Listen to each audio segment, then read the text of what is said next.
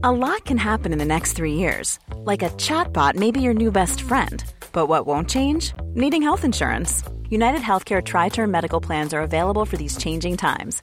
Underwritten by Golden Rule Insurance Company, they offer budget friendly, flexible coverage for people who are in between jobs or missed open enrollment. The plans last nearly three years in some states, with access to a nationwide network of doctors and hospitals. So, for whatever tomorrow brings, United Healthcare Tri Term Medical Plans may be for you. Learn more at uh1.com.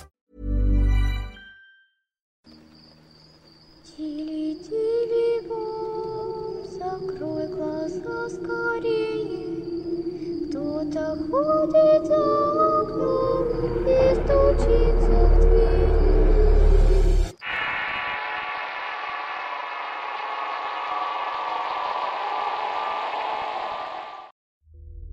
Antes de iniciar con el video daremos a conocer al ganador del DVD de Veneno para las Hadas. El ganador debe estar apareciendo en pantalla ahora mismo. De igual manera sorteamos un paquete de stickers. El ganador es la siguiente persona. Mantente al pendiente del canal principal y el canal secundario. Y ahora que disfrutes del siguiente relato.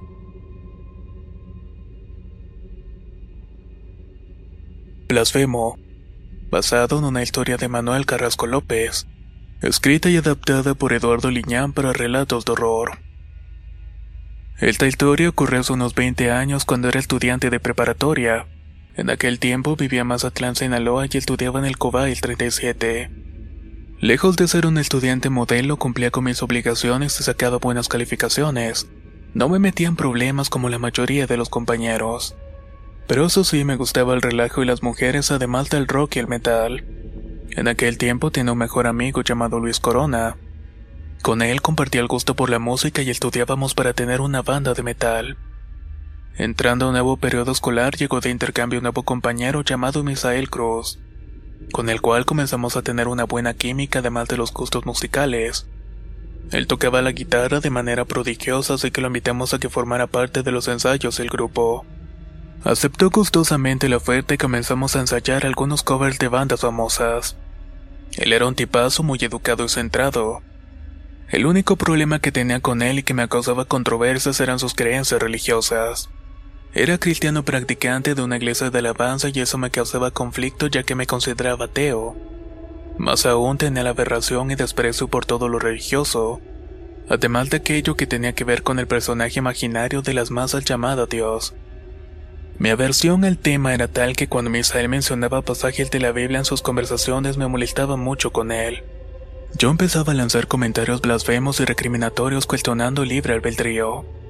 Misael comprendió mis sentimientos en lugar de intentar evangelizarme y hablarme de Dios solamente se limitaba a ser mi amigo y camarada. Él de alguna forma era el más maduro de la agrupación, con pensamientos centrados y un aire de calma que a veces me producía cierta envidia. Sin embargo, una noche después del ensayo y al calor de unas cervezas empezó a abrirse con Luis y conmigo. Cuando le cuestioné si siempre había sido cristiano, imaginaba que sus padres lo habían adoctrinado en ello. Luego de darle un gran sorbo a su tecate, se quedó mirando al horizonte y empezó a contar cómo se había convertido al cristianismo. Él siempre había tocado la guitarra, pero hace un par de años se había involucrado con personas peligrosas, las cuales lo engancharon a algo parecido como un culto demoníaco. Estas personas eran músicos y lo incluyeron en su banda de deathcore, la cual tocaba en templos extraños y le rendían culto al diablo. Se metió tanto en la agrupación que ya solamente tocaban en estos templos de agrupaciones paganas. Las letras de estas horribles melodías eran alegorías al maligno, así como blasfemias e incitación a cosas horribles. O al menos eso era lo que nos decía. Durante toda su inquietante historia estuvimos atentos y pensábamos en lo interesante que resultaba todo eso. Hasta que cerró la historia diciendo que Jesús lo había salvado. En ese momento sentí un vacío en el estómago que hizo interrumpirlo. Siempre pensé que lo de Jesús eran cuentos y patrañas inventados para controlar a los ignorantes. Le dije que le habían lavado el cerebro y que probablemente estaba mejor antes que andar tocando puertas para predicar. Mesael muy sereno me miró y quiso darme una prueba de que aquello que decía era verdad. Luego de pensarlo un rato nos dijo que si alguna vez habíamos visto unos panfletos de tocadas pegadas en los postes, y que no eran más que fotocopias mal hechas donde se señalaba el lugar y la hora de una tocada así como la tipografía del grupo que iba. Afirmó que sus panfletos en realidad eran invitaciones a participar en el culto pagano. que solamente los miembros que sabían de esta reunión entendían el significado. Invitaban a gente de confianza y blasfemos que como yo no creían en lo divino.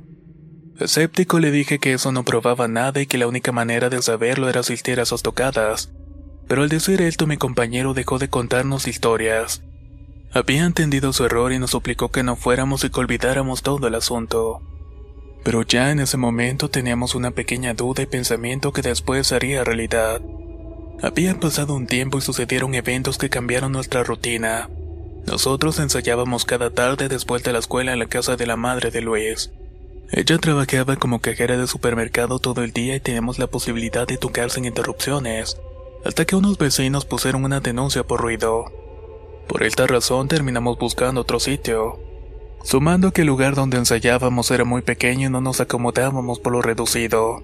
Por suerte la hermana de Luis había quedado a vivir sola en la casa de su abuela, ya que por problemas médicos y por la falta de atención tuvo que mudarse y dejar la casa al cuidado de la hermana de mi amigo. Ella estudiaba y trabajaba y no tenía una buena relación con su madre por lo cual no hubo problemas en cambiar el lugar de ensayo. El lugar era bastante amplio con grandes espacios para tocar. La casa era notablemente vieja con muchas habitaciones repletas de muebles antiguos y recuerdos que colgaban en la pared. Judith, la hermana de Luis, estaba todo el día afuera y solo llegaba a dormir y se levantaba temprano. Los fines de semana estaba ahí si no tenía salida con los amigos. De todas formas, si salía, muchas veces se quedaba a dormir afuera. De tal suerte que la casa era completamente para nosotros. Vivíamos prácticamente ahí, solo Misael llegaba a ensayar. No teníamos respeto por las cosas de Judith ni mucho menos por las de la abuela. Hurgábamos en los closets y cajones en búsqueda de cosas de valor que pudiéramos vender para comprar cervezas o comida chatarra. El cuarto de la abuela estaba repleto de cosas viejas como libros, santos de yeso y objetos religiosos, que solamente tenían valor para una anciana. Sin embargo, encontramos un arcón antiguo como los que usaban los piratas. Estaba cerrado con un gran candado de hierro que no nos costó mucho trabajo abrir. Dentro había un sinnúmero de libros viejos y con hojas amarillentas y papeles que de inmediato revisamos, pero solamente hallamos polvo y nada importante. La mayoría de los libros eran de cosas raras como psicología, metafísica, alquimia, manejo de energías y yoga. Solo uno resaltaba de los demás y a pesar de lo viejo de sus hojas el foro se conservaba intacto. Era de piel negra con letras doradas sublimadas que tenían unas iniciales. Y HS era lo que decía.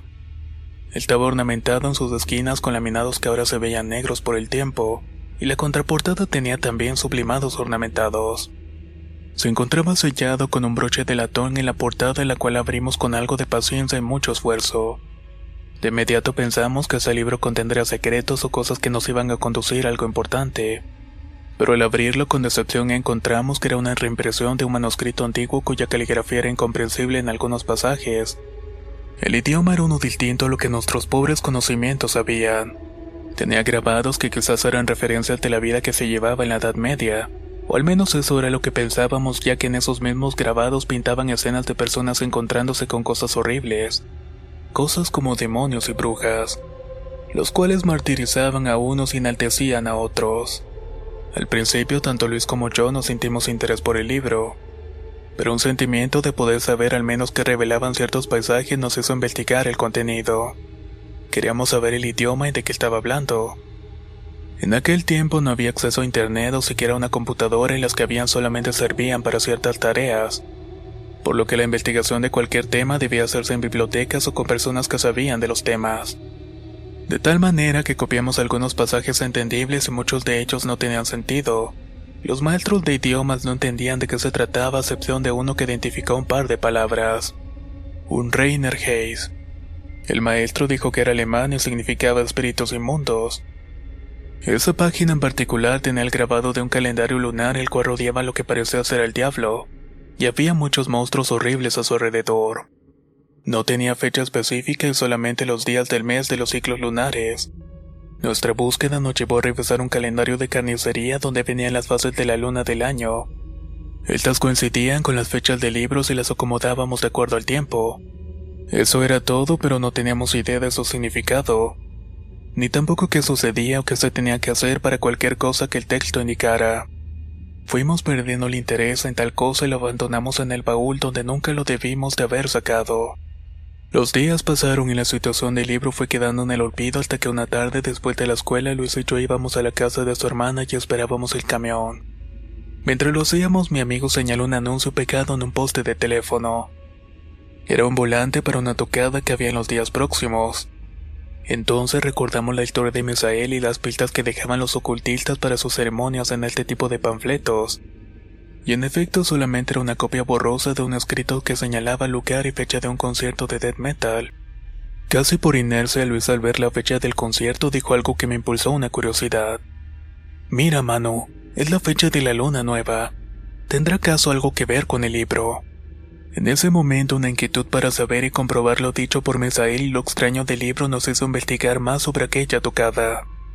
El lugar iba a ser en las inmediaciones de la colonia El Venadillo, una zona alejada de la ciudad donde comúnmente se iba a cazar venados. Sin pensarlo mucho, fuimos a ver el lugar un fin de semana antes de la fecha del concierto. La madrugada del 25 de abril inició la luna nueva. Luego de mucha búsqueda y saltear caminos enmontados, llegamos a una zona donde había un gran claro que había sido acondicionado.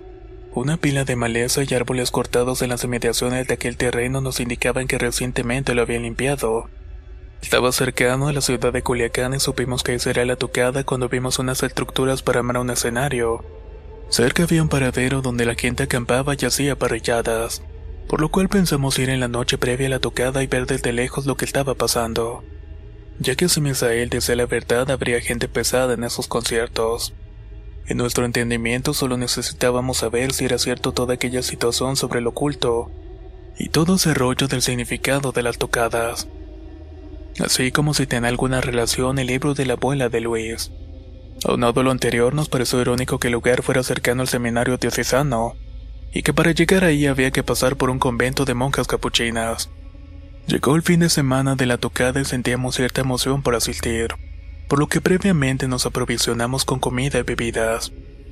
Le pedí prestada la camioneta a mi padre para ir a acampar y era un día sábado y había quedado la tarde. Nos instalábamos a una distancia algo alejada del lugar y caminábamos para ver si ya había personas. Solo estaba una vieja tarima y unas cuantas cosas y poco a poco la gente comenzó a llegar. Y lejos de que se pudiera pensar eran pocas para el tamaño del lugar. Estábamos en un sitio donde podíamos ver claramente el escenario sin que nadie nos molestara. Así que pensamos que disfrutaríamos la música al final de cuentas. La tocada comenzó después de las 10 de la noche. Allí escuchamos los primeros breakdowns con potentes voces que rompían la noche con gritos guturales y chillidos que nos erizaron la piel y nos incitaron a acercarnos y colarnos en la tocada. Idea que a Luis no le gustó tanto. De tal manera que solo nos quedamos un rato viendo a la banda tocar y a las personas que vestían de la misma forma, con ropas negras sin ninguna clase de parafernalia metalera. Incluso algunos se veían demasiados pulcras y de recursos. Seguramente son narcos pensé mis adentros. Regresamos a donde teníamos nuestro campamento y nos quedamos acostados en la caja del pick-up. Poco a poco nos fuimos quedando dormidos, arrollados por la música y discutíamos sobre lo dicho por Misael y nuestras conspiraciones cerradas del libro de la abuela de Luis. Pasada la medianoche nos despertó la sensación de orinar. Ahí nos dimos cuenta que la tocada había terminado. Sin embargo, luego de un rato notamos que había un sonido peculiar en el ambiente. Se escuchaba una especie de tambores tribales que tenían cierto ritmo. Intuyendo que quizás no había terminado, nos acercamos para ver qué estaba pasando. Y nuestra sorpresa fue mayúscula al ver un conglomerado de personas reunidas alrededor de la tarima donde había sido el concierto. Ahora había cuatro personas vestidas de negro con máscaras hechas con cráneos de chivo y grandes cornamentas. Estaban tocando al unísono y con perfecta armonía grandes tambores hechos de cuero y madera. Sentimos un espasmo mental mezclado con la emoción y el miedo al ver que Misael había dicho la verdad. Más aún nos llamó la atención un grupo de personas que se encontraban en la tarima. Había una gran mesa en donde yacía una mujer de grandes proporciones que era tomada por varios hombres. Todo el ritmo de la música frenética de los tambores. Después de ese espectáculo dieron paso a lo que Luis y yo suponíamos era el sacerdote de aquella aberración ya que vestía una túnica roja llevaba de igual manera una máscara de diablo. Hizo algunas oraciones en un idioma incomprensible y de pronto sacó una especie de daga. La colocó sobre su cabeza y cuando pensábamos que se le iba a hundir a la mujer, él te comenzó a hacerle pequeños cortes en la piel de ella. Y luego simbólicamente hizo como si se la estuviera clavando en el corazón. En ese momento el temor nos invadió y Luis me dijo Hey, I'm Ryan Reynolds. At Mint Mobile, we like to do the opposite of what Big Wireless does. They charge you a lot, we charge you a little. So naturally, when they announced they'd be raising their prices due to inflation, we decided to deflate our prices due to not hating you. That's right. We're cutting the price of Mint Unlimited from $30 a month to just $15 a month. Give it a try at mintmobile.com slash switch. $45 upfront for three months plus taxes and fees. Promo for new customers for limited time. Unlimited more than 40 gigabytes per month. Slows. Full terms at mintmobile.com. Many of us have those stubborn pounds that seem impossible to lose, no matter how good we eat or how hard we work out. My solution is PlushCare. PlushCare is a leading telehealth provider with doctors who are there for you day and night to partner with you in your weight loss journey. They can prescribe FDA-approved weight loss medications like Wagovi and Zepbound for those who qualify. Plus, they accept most insurance plans. To get started, visit plushcare.com slash weight loss. That's plushcare.com slash weight loss. que nos fuéramos inmediatamente de allí. No queríamos que se dieran cuenta de nuestra presencia, pero yo quería ver el final de aquel espectáculo bizarro. Las personas empezaron a hacer cantos con voces guturales y algunos de los músicos que aún estaban ahí empezaron a tocar melodías extrañas con sonidos que nos produjeron una sensación de pánico. No lo podíamos explicar, pero era un cántico muy particular que entendí de alguna forma. Eran blasfemias en contra de lo divino. Luis temeroso me suplicaba que nos fuéramos, pero no quería irse solo. Y tampoco quería dejarme en ese lugar. Así que continuamos viendo todo el espectáculo hasta que en un momento todo quedó en silencio total. Luis y yo nos quedamos casi sin respirar y nuestros corazones latían tan fuertemente que casi no los podíamos escuchar. El silencio y los cantos de las cigarras fueron rotos repentinamente por un vientecillo que movía las ramas de los árboles. Y de pronto un fuerte golpe de viento helado nos sacudió además de apagar las tenues luces del escenario, quedándose todo el lugar en penumbras. Apenas podíamos ver qué sucedía por las antorchas que iluminaban el culto. Detrás de los tambores surgió una especie de niebla que fue inundando el escenario y a todas las personas que se congregaban en torno a él. Los tambores empezaron a tocar de nuevo y la niebla se fue tornando negra y replicándose completamente en el centro. Formó una figura humanoide que se postró en la mujer y empezó a observar a todos. Era una mancha negra que había tomado la forma de un animal con cuernos. Enseguida se encendieron un par de ojos llameantes que de pronto nos miraron fijamente hacia donde nosotros estábamos. El terror nos invadió y toda aquella incredulidad y soberbia que inundaba nuestras vidas se esfumó en el momento que corrimos. Queríamos alejarnos de aquella perversidad lo más rápido posible. El oscuro camino me hizo caer varias veces mientras le gritaba a Luis que no me dejara solo. Pero él te continuó con su frenética carrera para alejarse del lugar lo más rápido que pudo, en tanto yo intentaba no caerme de nuevo. Rogaba por llegar a la camioneta para largarnos de ahí a toda velocidad y no sé cuánto tiempo pasó. Al llegar a nuestro campamento la fogata estaba encendida y no vi rastros de Luis y pensé que vendría detrás de mí. Intenté sacar las llaves de los bolsillos de mi pantalón y cuando por fin lo hice, estas cayeron. Con desesperación me puse de rodillas para buscar las malditas llaves. Mientras lo hacía un hedor insoportable inundó todo el ambiente. Luego pude escuchar unas voces detrás y me quedé petrificado sin querer mirar.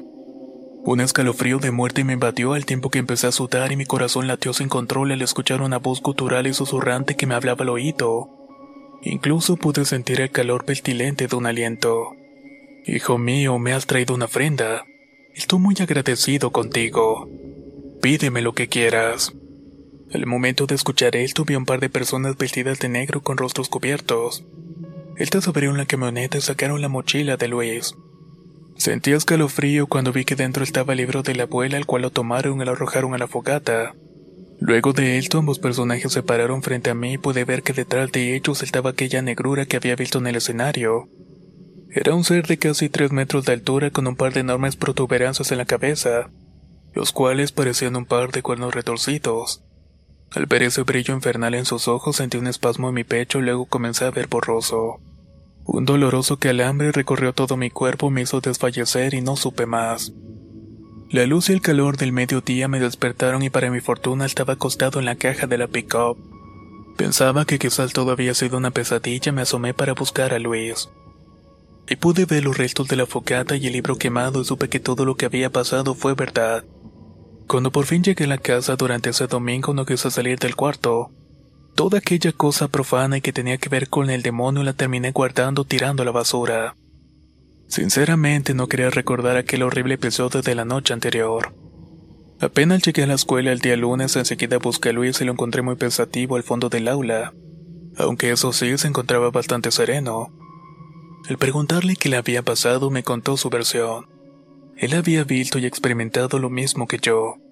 Había visto esa horrible negrura que se había apoderado de su razonamiento. El pavor hizo que corriera sin mirar atrás en rumbo fijo por un largo rato. Cuando por fin sintió que se alejó de todo aquel horror, notó que estaba en un camino empedrado que conducía hacia una construcción. Como era de noche, no sabía exactamente en dónde estaba. Lo primero que vio fue una pequeña capilla que estaba iluminada y se sentó un poco a recuperar el aliento. La soledad y el murmullo de los tambores que continuaban sonando a lo lejos lo hacían ponerse nervioso. Apenas iba a levantarse para seguir caminando cuando la puerta de la capilla se abrió y se asomó un hombre de baja estatura y robusto con un rostro amable. Enseguida le preguntó qué hacía por ahí. Mi amigo sin saber qué decir tan solamente balbuceó algunas palabras. Dijo que solamente se había perdido.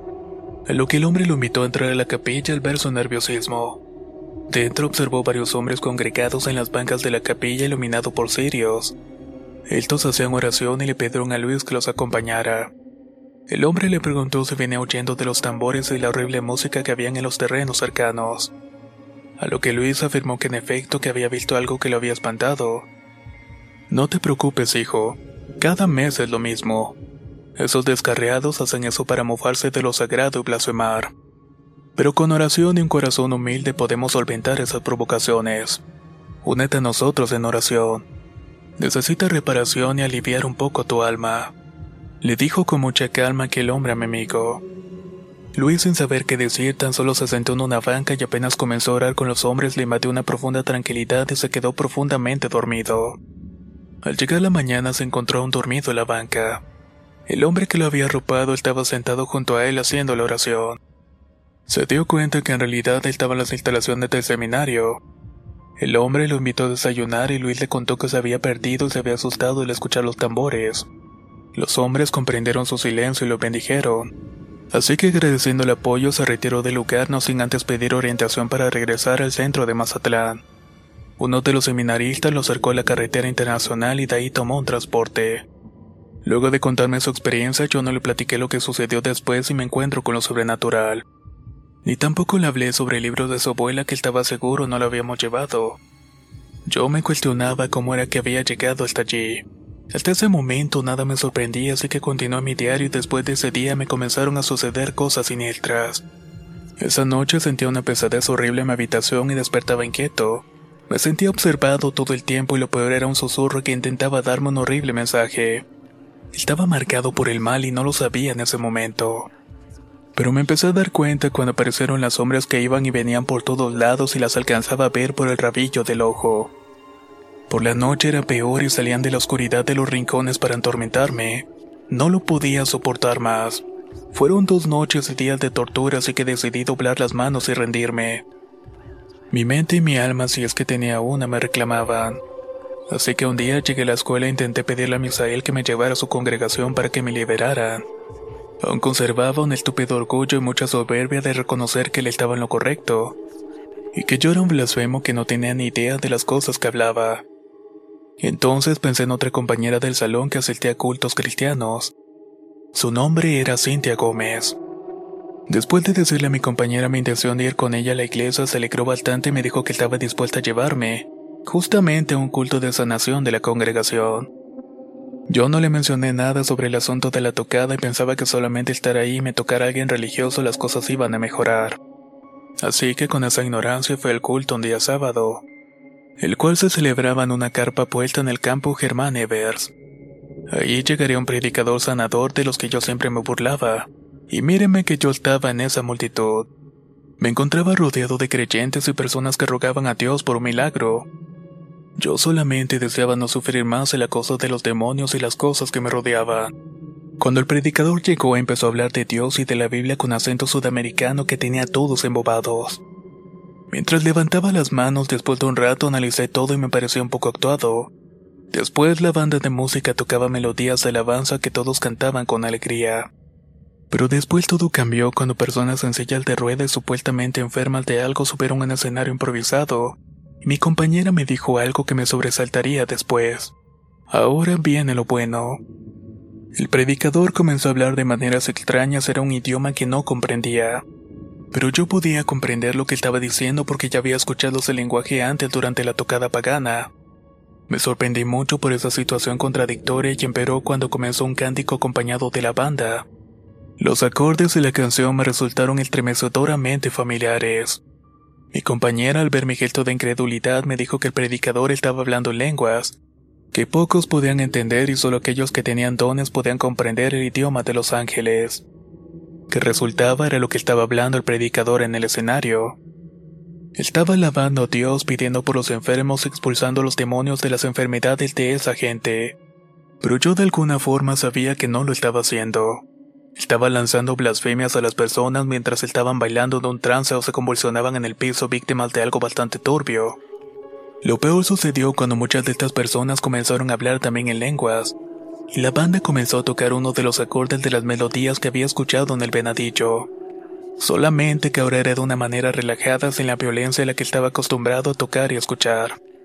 Todo aquello era una total locura para mí. Había ido a buscar la salvación encontré en realidad que aquello me alejaba y me acercaba aún más a la maldad. No terminé de sentirme mal e incómodo por el aberrante espectáculo de las personas convulsionándose al ritmo de las blasfemias. Cuando de pronto el predicador se acercó y tomándome firmemente del hombro se me quedó viendo me dijo algo que casi me dobla las piernas.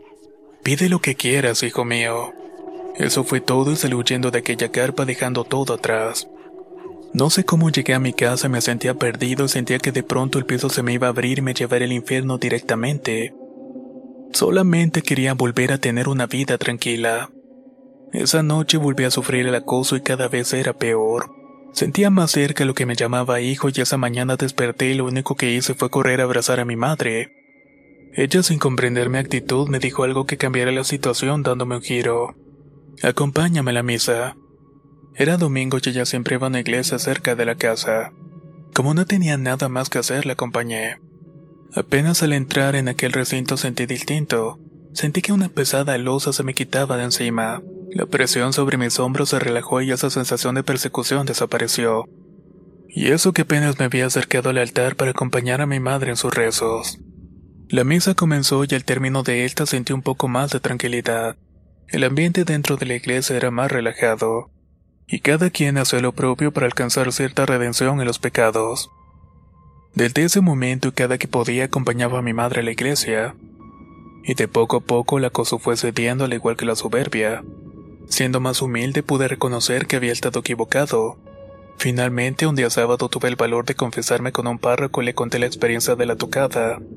Esperaba un regaño o algo por el estilo, pero lo que me dijo me desconcertó por completo. Me envió con un colega suyo que oficiaba misas en otra capilla, y aparte de eso también hacía exorcismos palabra que hasta ese entonces lo relacionaba con malas películas de terror. Pero al involucrarme tanto en la maldad pude ver que era cierto. En verdad habían demoniados y habían sacerdotes que practicaban esos rituales clandestinamente. El padre me ayudó a liberarme y me pidió que renunciara a todo lo maligno Satanás y sus obras. Debía orar regularmente y pedir por todos aquellos que al igual que yo estaban en el camino de la perdición. Eso sí, no abandoné la música solamente que ya no cantaba blasfemias o participaba en ellas. Seguí sus consejos hasta que por fin las cosas malas cesaron y no volví a sentir la opresión en mi alma. Me sentí perdonado y continué con mi vida y ahora distinta. Luis, Misal y yo seguíamos siendo amigos y nos reuníamos para seguir tocando. Nuestra relación mejoró y fuimos los mejores amigos hasta que terminó la prepa. Al final ni siquiera formamos la banda. Misael se fue de misionero Filipinas apenas salimos de la escuela.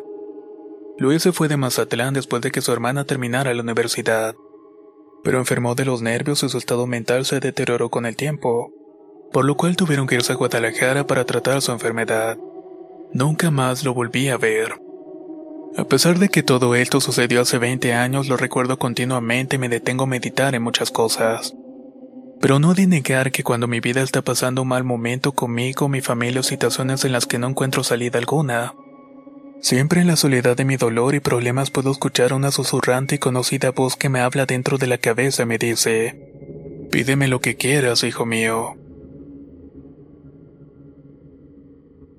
Blasfemo, basado en una experiencia de Manuel Carrasco López, escrito y adaptado por Eduardo Liñán para relatos de horror. Si quieres conocer más historias del mismo autor, te invito a visitar el enlace que dejaré en la descripción del video. Nos escuchamos en el próximo relato.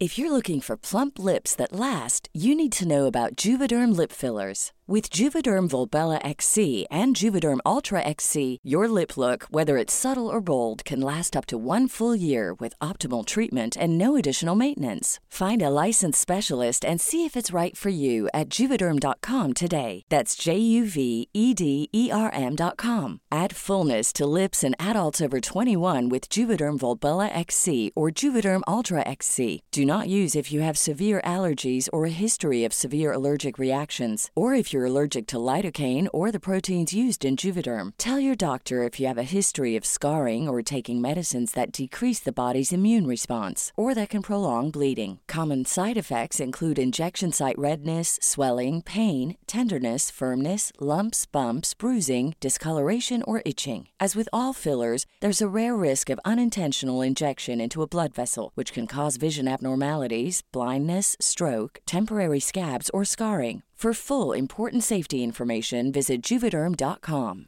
Even when we're on a budget, we still deserve nice things. Quince is a place to scoop up stunning high end goods for 50 to 80% less than similar brands.